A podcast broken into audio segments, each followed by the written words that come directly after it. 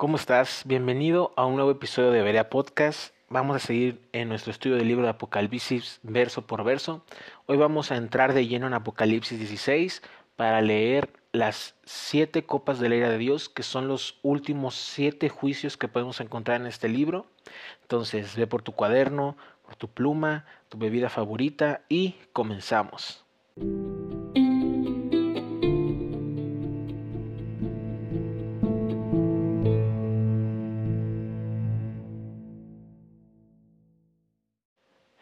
Pues bueno, como escuchaste la introducción, hoy vamos a, leer Apocalipsis capítulo 16. Vamos a tratar de terminarlo en esta misma sesión. Siempre digo eso y nos alargamos mucho, pero esperemos que ahora sí podamos terminarlo.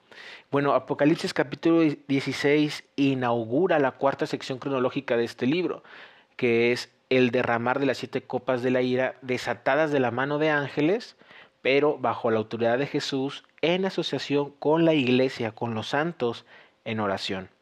Esta es la tercera y última serie de juicios numerados. Recordemos que son siete sellos, siete trompetas y siete copas.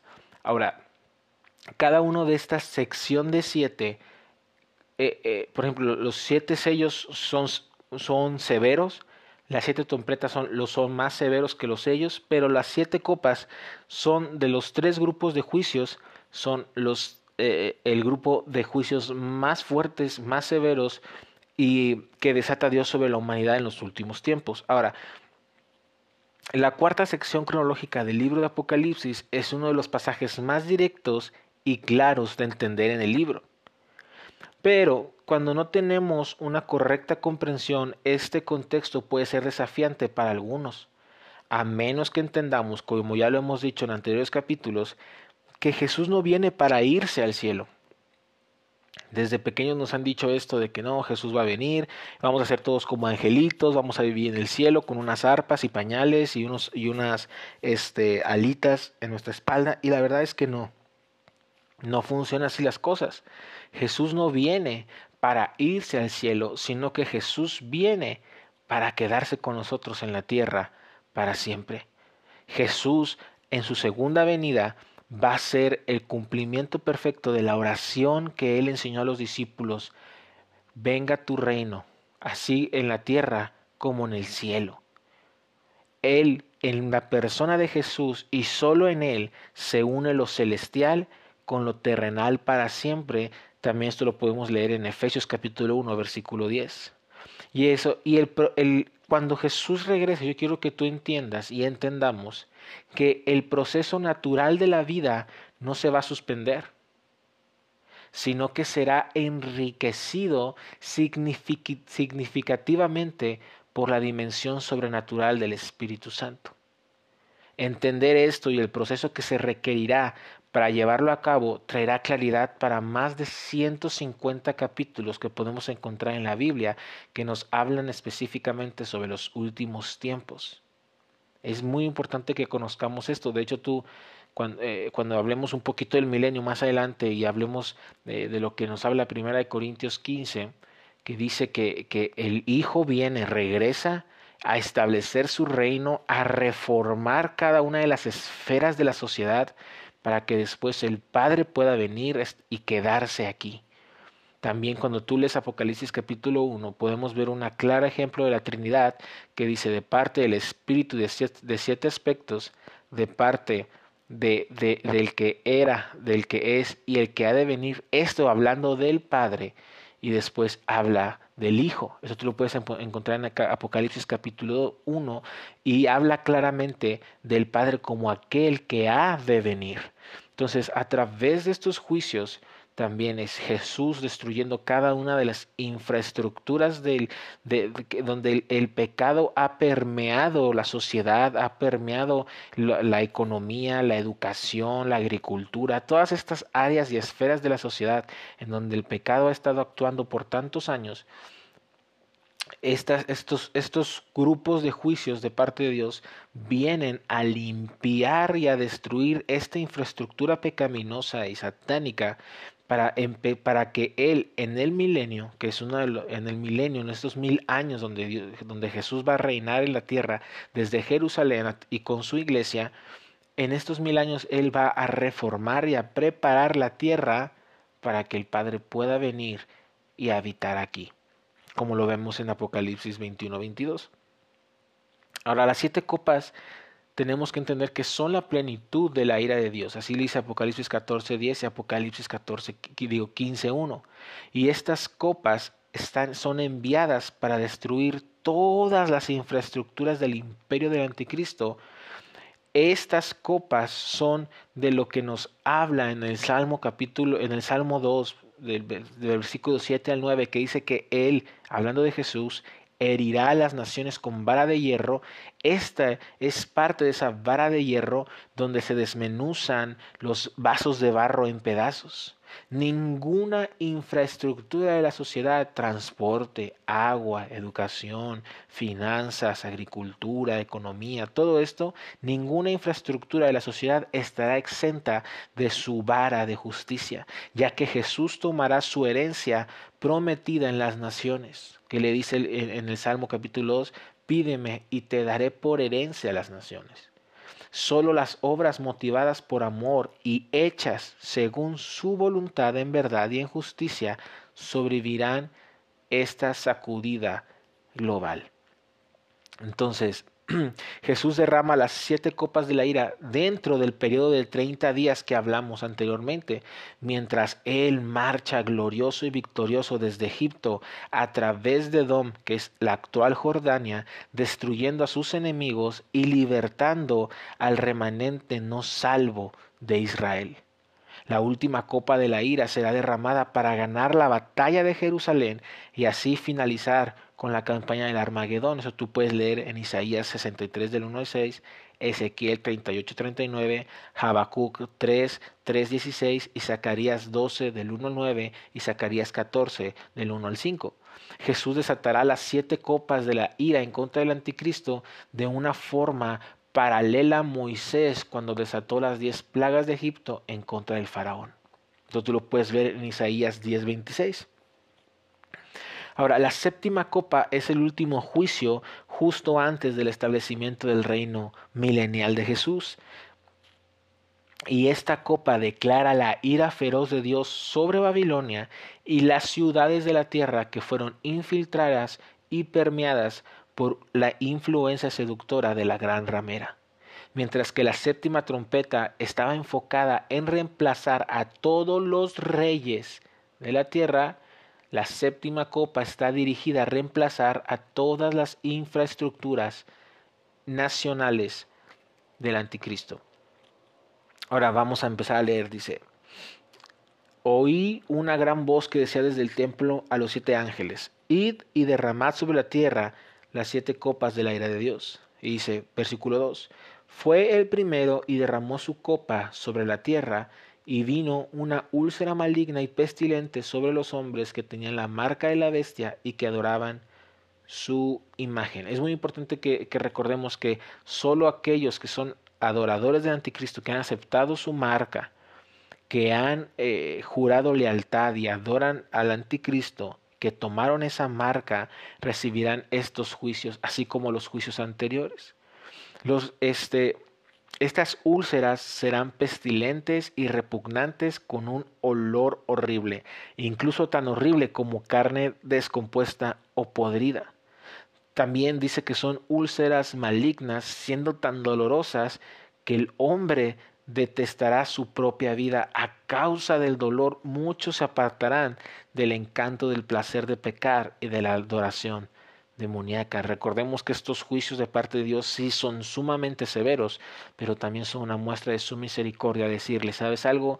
Prefiero mandarte una úlcera maligna y pestilente y que sí te va a doler mucho, pero que va a llevarte a recapacitarse hasta cierto punto a que te pierdas para siempre en el lago de fuego.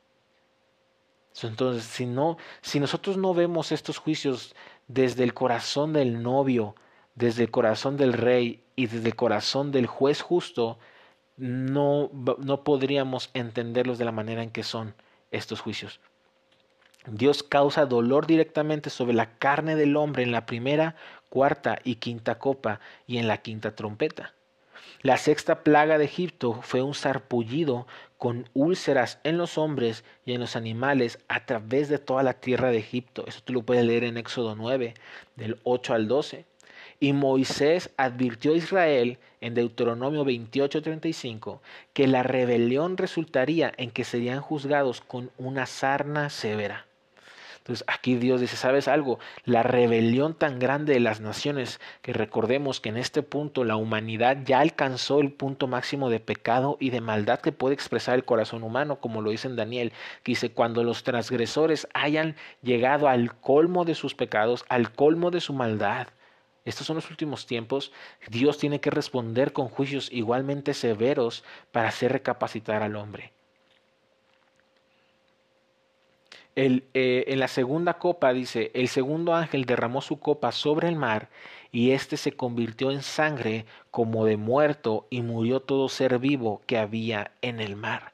El mar se volvió espeso como la sangre coagulada de un hombre muerto. Cuando tú eh, te cortas, tú estás haciendo algún accidente y te haces una cortada, tu sangre fluye y es roja, brillosa pero cuando nosotros, cuando hay un cadáver o cuando eh, eh, esa sangre ha dejado de, pierde sus factores de la coagulación, se hace una sangre espesa, oscura, que pues sí llega a, a, apestar porque se está echando a perder. Y entonces aquí nos dice que el mar se volvió como la sangre de un hombre muerto, o sea, coagulada, apestosa, oscura. Y esto obviamente matará toda la vida marina en el mar, causando un hedor inimaginable y destruyendo el comercio marítimo junto con el suministro de comida.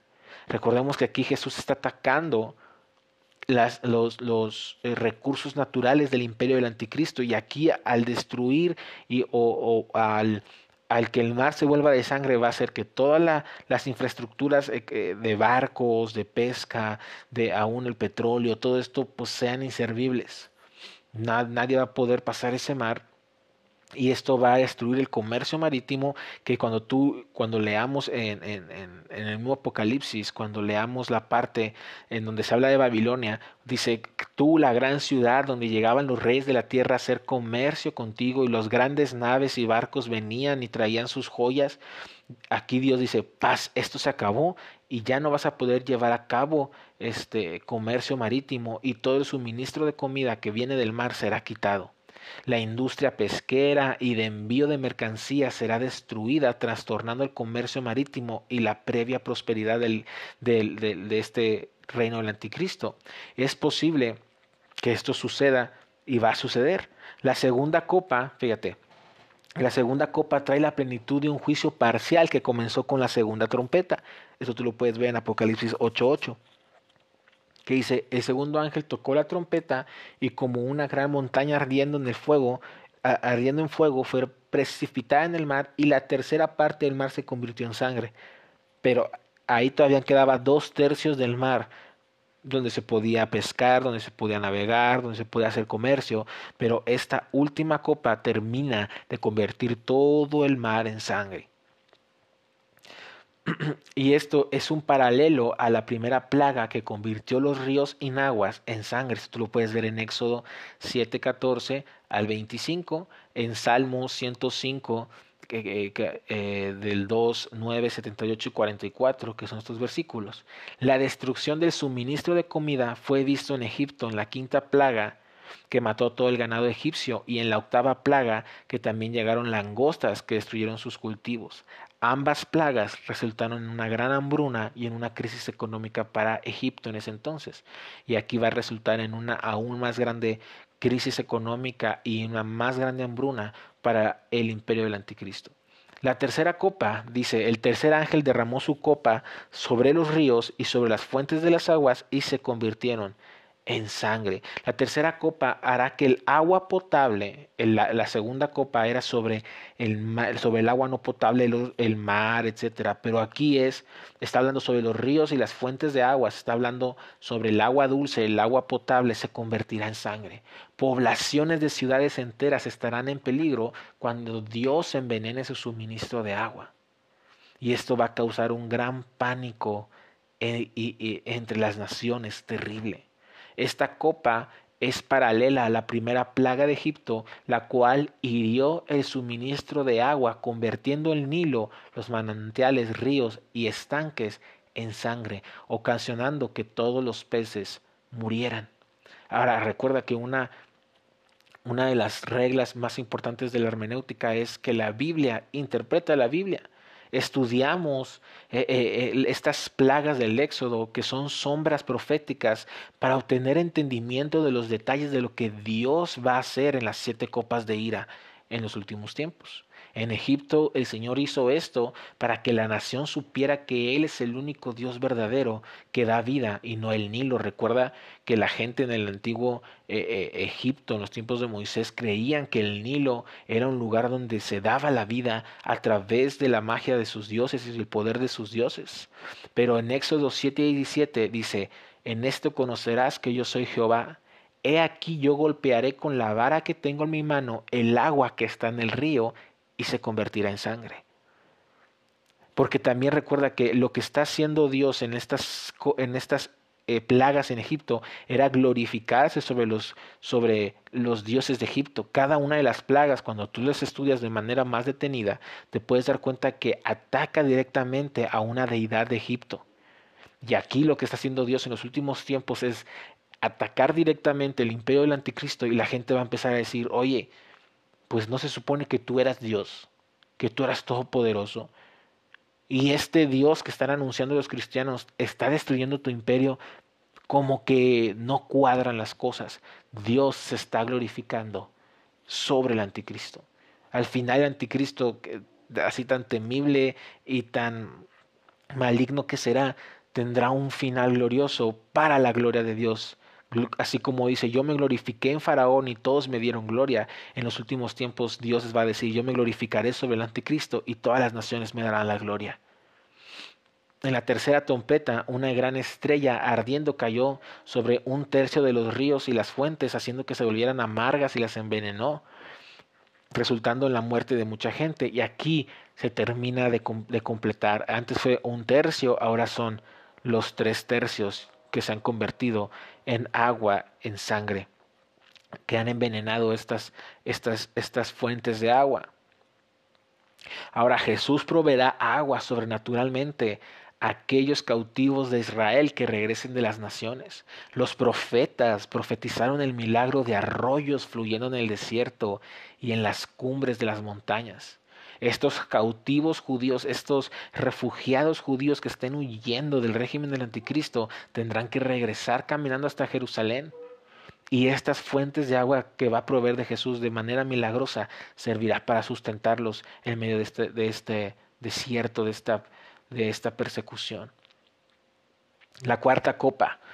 El cuarto ángel derramó su copa sobre el sol al cual fue dado quemar a los hombres con fuego, y los hombres se quemaron con el gran calor y blasfemaron el nombre de Dios que tiene poder sobre estas plagas, y no se arrepintieron para darle gloria. La cuarta copa es un acto sobrenatural de Dios desatando poder sobre el sol, haciéndolo más intenso. El dolor de este juicio viene a través de un calor ardiente producido por el sol para quemar al hombre con fuego. Esta es una obra de Dios. No es meramente algo natural ni satánico.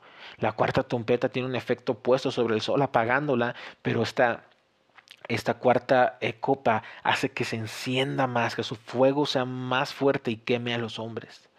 Este, este juicio hará que el hombre blasfeme el nombre de Dios y acuse a Dios en lugar de que ellos tomen la responsabilidad por su pecado y se arrepientan extrañamente ellos sí reconocen el papel de Dios en este juicio. Esto nos puede dar, nos podemos dar cuenta que los hombres en los últimos tiempos van a saber que estos juicios vienen de parte de Dios.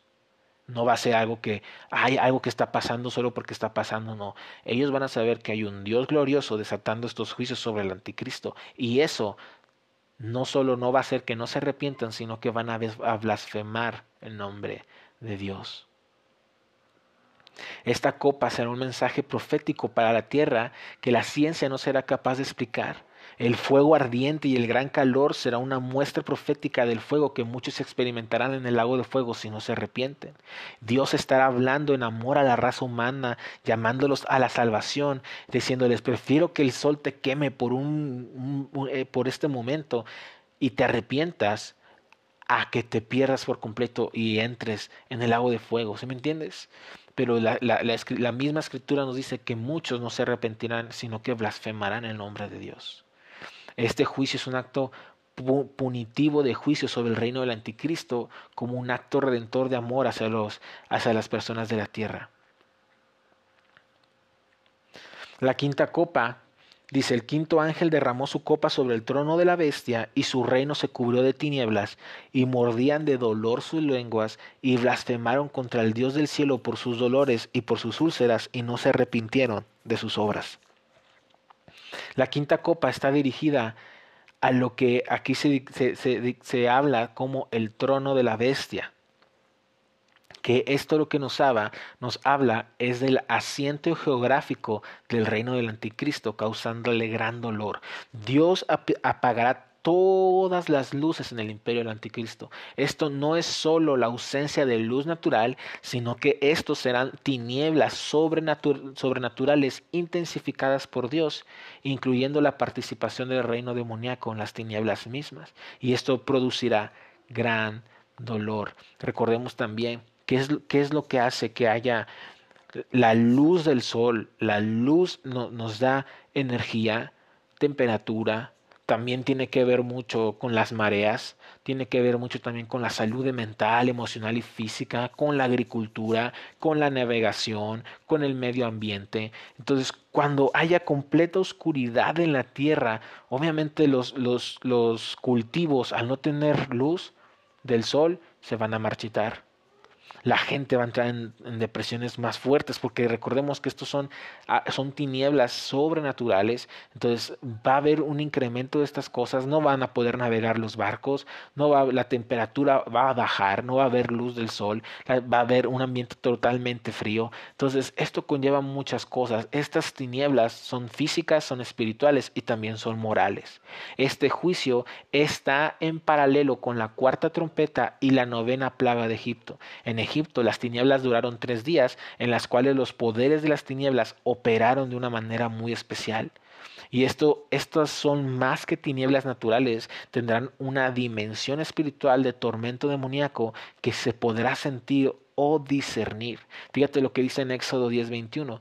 Jehová dijo a Moisés, extiende tu mano hacia el cielo para que haya tinieblas sobre la tierra de Egipto, tanto que cualquiera las palpe. Versículo 23, ninguno vio a su prójimo, ni nadie se levantó de su lugar en tres días. Te puedes imaginar unas tinieblas tan, ¿cómo decirlo? Unas tinieblas tan fuertes que se puedan palpar. Y ahora, esto solo fue en Egipto y duró tres días. Esta última copa de la ira de Dios, este va a ser durante, va a ser durante todo el mundo, durante un periodo hasta que Jesús destruya el imperio del anticristo. Los juicios de las copas están dirigidos contra la estructura gubernamental del anticristo. El trono de la bestia o el asiento de su gobierno incluye su infraestructura gubernamental mundial. El anticristo tendrá muchos centros gubernamentales, incluyendo Babilonia y la ciudad de Jerusalén, Israel. Eso tú lo puedes ver en Daniel 11:45 y 2 de Tesalonicenses 2, 3 al 4. Fíjate lo que dice en Daniel 11:45. Y él, él hablando del anticristo, plantará las tiendas de su palacio entre los mares y el monte glorioso. El monte glorioso y santo habla de Jerusalén. Mas llegará a su fin y no tendrá quien le ayude. O sea, ahí va a tener él, este, va a poner una parte de su gobierno y de, y de, y de, sus, de sus tiendas, hablando de sus palacios, habla de sus lugares de gobierno, de sus lugares de poder y de influencia. Isaías profetizó que las tinieblas cubrirán la tierra. Fíjate lo que dice en Isaías 61. Dice, levántate y resplandece porque ha venido tu luz y la gloria de Jehová ha nacido sobre ti. Esto está hablando principalmente sobre el remanente de Israel. También habla parte sobre la iglesia. También tiene un cumplimiento este, parcial en los momentos de oscuridad en, la historia del hombre, dice, porque aquí las tinieblas cubrirán la tierra y oscuridad las naciones, mas sobre ti amanecerá Jehová y sobre ti será vista su gloria. Entonces, en el momento más oscuro de la, en el momento más oscuro de la historia del hombre, donde tinieblas literalmente cubrirán las naciones, dice que sobre, sobre el pueblo de Israel, el remanente de Israel, que está ahí, que está eh, eh, huyendo del anticristo, huir, amanecerá Jehová y sobre ellos será vista su gloria. Hablando de cuando Jesús regrese a Jerusalén, toda la nación de, Jerusalén será salva y él comenzará su reinado milenial desde Jerusalén. El anticristo será incapaz de resolver o explicar este problema global. Por un momento su trono parecerá invencible, esto lo dice en Apocalipsis 13 y 4. Sin embargo, ahora, en estos momentos, Él se verá indefenso, débil y vulnerable ante estos juicios del cielo, tal y como los tuvo Faraón. Y muchos comenzarán a preguntar, yo pensé que tú dijiste ser Dios. Y ahora te veo ahí frustrado, te veo débil, te veo vulnerable e indefenso ante el Dios de la gloria. Aquellos en el gobierno del anticristo morderán de dolor sus lenguas. Estas tinieblas sin precedentes causarán gran dolor debido a la actividad demoníaca, la cual agravará el dolor de sus úlceras que comenzaron en la primera copa. La primera copa que nos habla de las úlceras y la quinta copa que nos habla de tinieblas son solo sobre aquellos que estuvieron de acuerdo con el sistema del anticristo y aceptaron su marca. Los adoradores del anticristo blasfemarán contra Dios, en, nos habla en el versículo 9, 11 y 21 de este capítulo, mostrando su profundo odio hacia Dios, su pueblo y su voluntad. A medida que los juicios de Dios se incrementen, su odio y blasfemia también se descubrirán completamente. Muchas veces nos preocupamos a causa de la ira de Jesús mientras tratamos de conciliar al Jesús de la Navidad con el Jesús del Armagedón. Por lo tanto, Jesús en estos momentos, en estos momentos de los últimos tiempos, va a crear el ambiente óptimo, el contexto óptimo para que el corazón del hombre sea completamente revelado. Muchas veces dice que eh, nuestro verdadero yo sale en los momentos de pruebas y de dificultades, y esto es lo que va a pasar. Dios va a juzgar a las naciones y en ese momento de gran prueba lo que está en el corazón del hombre verdaderamente saldrá a flote y eso son blasfemias en los últimos tiempos. Entonces, en el día de la prueba, la verdad del corazón es revelada. Dios no violará el libre albedrío del hombre, aún en los últimos tiempos. La sexta copa Dice, el sexto ángel derramó su copa sobre el gran río Éufrates, y el agua de éste se secó, para que estuviese preparado el camino de los reyes del oriente, y vi salir de la boca del dragón, que es Satanás, y de la boca de la bestia, que es el anticristo, y de la boca del falso profeta, tres espíritus inmundos a maneras de ranas pues son espíritus de demonios que hacen señales y van a los reyes de la tierra en todo el mundo para reunirlos a la batalla de aquel gran día del Dios Todopoderoso y los reunió en el lugar que en hebreo se llama Armagedón. La historia natural no termina con un cometa golpeando la Tierra o con las superpotencias mundiales explotando el mundo con armas nucleares. No es el este contra el oeste ni el norte contra el sur, sino que es una batalla entre Jesús, un rey judío glorioso peleando contra el anticristo y los reyes de la tierra en un conflicto militar personal frente a frente, mano a mano, mientras el cielo colisiona con la tierra. El fin de la tierra natural es una batalla militar entre Dios y el hombre malvado. Eso tú lo puedes ver en Apocalipsis 17, 14 y 19, 19. Esta es su batalla y este es su día cuando Él será exaltado sobre todo. En Apocalipsis 17, 14 dice, los diez reyes pelearán contra el Cordero y el Cordero los vencerá. Apocalipsis 19, 19, los reyes de la tierra y a sus ejércitos reunidos para guerrear contra él, contra Jesús. La sexta copa describe a las naciones siendo atraídas por demonios que hacen milagros y señales y las engañan para venir al Armagedón y hacer guerra contra Jesús. El juicio de Dios en la sexta copa es un acelerador desatando un engaño que hace que se manifieste abiertamente la plenitud de la rebeldía del hombre en su contra. La meta de Satanás es reunir los recursos de las naciones para pararse en contra de Jesús mientras, trata de asegurar a Jerusalén como su trono. Esto resulta en una blasfemia mundial contra el Espíritu Santo. Dios es quien seca el río Éufrates, mientras la Trinidad satánica desata a los demonios que hacen señales sobrenaturales para engañar a los reyes de la tierra para que caminen sobre ese Éufrates que va a ser seco. Ahora, el anticristo invertirá los papeles al convencer a los reyes que derrotar a Jesús no solo es necesario, sino que también es factible. O sea, ¿qué nivel de engaño? Las naciones van a creer que Jesús es el falso Mesías y que el anticristo es el, es el bueno. Y a través de este engaño tan profundo va a hacer que las naciones se unan al, al, anticristo para ir a pelear directamente contra Jesús. Y estos en su engaño y en su tontería creerán que pueden vencerlo. Satanás vendrá a la escena mundial para convencer a los reyes de que Jesús es un falso Mesías facultado demoníacamente y funcionando como un ángel de luz. Los reyes verán estas señales, estos prodigios que harán estos demonios y dirán si es cierto y serán engañados aún más profundamente y saldrán a luchar contra el Cordero de Dios. Jesús marchará a través de la tierra hacia Jerusalén después de la séptima trompeta para que ellos puedan ir a guerrear contra él, es necesario que se encuentre en la tierra, recuerda. Los reyes de la tierra vendrán a pelear contra Jesús, a quienes ellos verán como un falso Mesías con el poder para destruir el suministro de comida y agua, como sucede en las copas de ira. Y las naciones dirigirán sus armas hacia Jesús y su ejército en la tierra, no en el cielo Muchos santos cabalgarán con Jesús en esta guerra. Tú lo puedes ver en Salmos 45 de 3 al 5, Salmos 149 de 6 al 9 y en el 19 que dice, entonces en Apocalipsis 19, 11 dice, entonces vi el cielo abierto y he aquí un caballo blanco y el que lo montaba se llamaba fiel y verdadero y con justicia juzga y Y los ejércitos celestiales vestidos de lino finísimo, blanco y limpio le seguían en caballos blancos. Versículo 19. Y vi a la bestia, a los reyes de la tierra y a sus ejércitos reunidos para guerrear contra el que montaba el caballo y contra su ejército. ¿Tú puedes creer el nivel de engaño de estas personas para poder pensar que con sus misiles, sus armas, nucleares, no sé, con sus escopetas, sus rifles, sus balas, van a poder acabar con el rey de la gloria. Es, es, es, esto es solo, solo un, un pequeño, una demostración del engaño tan grande que va a haber en las naciones. Ahora, séptima copa.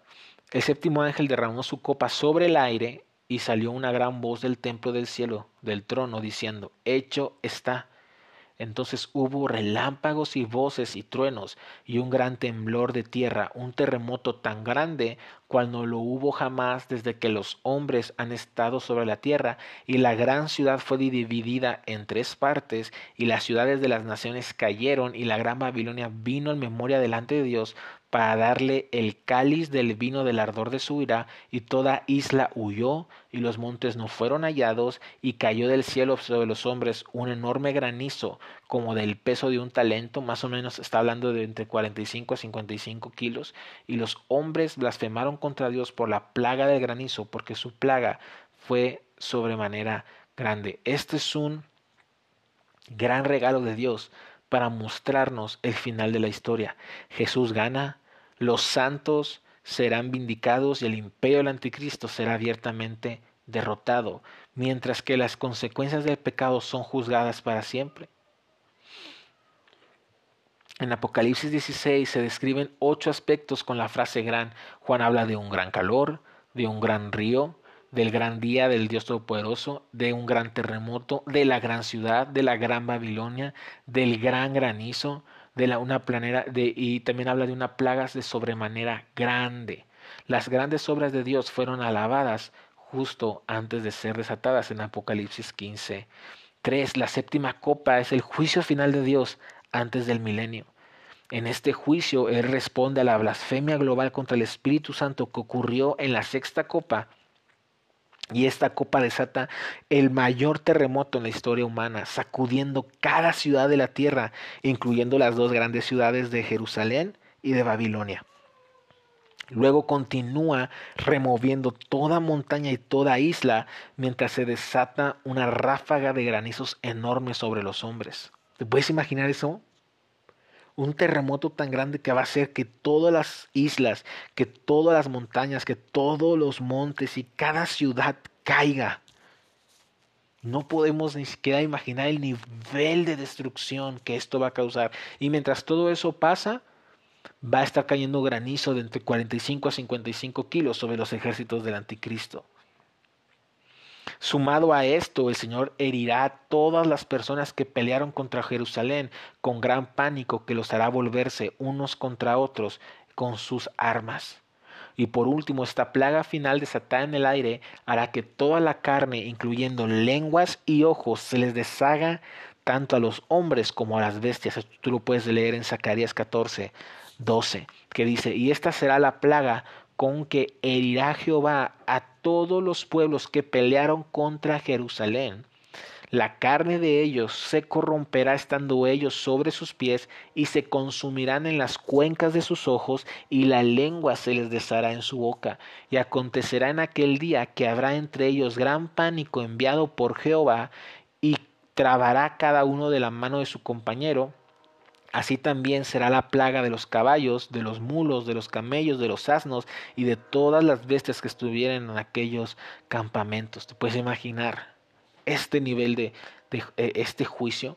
El contexto de la séptima copa es visto en la sexta copa en la cual todos los ejércitos gentiles de la tierra se reunirán juntos en contra de Jerusalén. Apocalipsis 16 del 3 al 14, Apocalipsis 19 19, Joel capítulo del 3 versículo 2, Zacarías capítulo 12 3, Zacarías 14 2, Sofonías 3 8, Ezequiel 38 4. Son algunos de los versículos donde tú puedes leer de cómo Dios nos está hablando de que en los últimos tiempos, eh, últimos tiempos habrá un sitio contra Jerusalén para tomarla y destruirla. Ahora, el gran terremoto y el enorme granizo desorientará completamente a los ejércitos del anticristo, haciendo que sus planes de batalla no tengan efecto. Y también dice que una gran voz que sale del templo en el cielo, esta gran voz es la voz del Padre. Después de desatar a los siete ángeles con las siete últimas plagas, nadie más que el Espíritu Santo es capaz de entrar en el templo hasta que las, hasta que las copas sean completadas. En otras palabras, el veredicto es seguro y ninguna cantidad de oración revertirá esta decisión hasta completada hasta que sea completada. Solo en dos oportunidades son mencionadas el templo celestial y el trono de Dios en la misma frase, y es en Apocalipsis 7:15 y Apocalipsis 16:17. El templo habla del movimiento de oración y adoración que hay en el cielo como en la tierra, bajo el liderazgo del Espíritu Santo, y el trono habla de la autoridad del reino eterno de Dios. Cuando ambos se unen en la perfecta voluntad de Dios, se desata una sinergia divina, rebosando en bendición sobre los justos y en juicios en contra del impío. Dios el Padre declara, hecho está. En otras palabras, su ira ha sido consumada, su ira ha terminado. Y esto es un eco de la declaración de Jesús en la cruz, de consumado es. Nos da la seguridad de que la victoria de Dios es permanente, efectiva y nunca necesitará ser hecha de nuevo. Jesús dijo esto para el cierre de su ministerio de tres años y medio y el Padre lo dice para el cierre de la tribulación de tres años y medio en los últimos tiempos. Primero, desde la cruz Jesús dice, consumado es, ya que pagó la pena, haciendo que la ira de Dios pasara por alto a aquellos que creen y ponen su fe en Él. Y luego en los últimos tiempos, desde el trono, el Padre dice, hecho está, ya que Jesús derramará la ira de Dios sobre aquellos que despreciaron su amor. Él es tanto nuestro Salvador como nuestro juez, dependiendo de cómo nosotros respondamos a la cruz y al sacrificio de Jesús.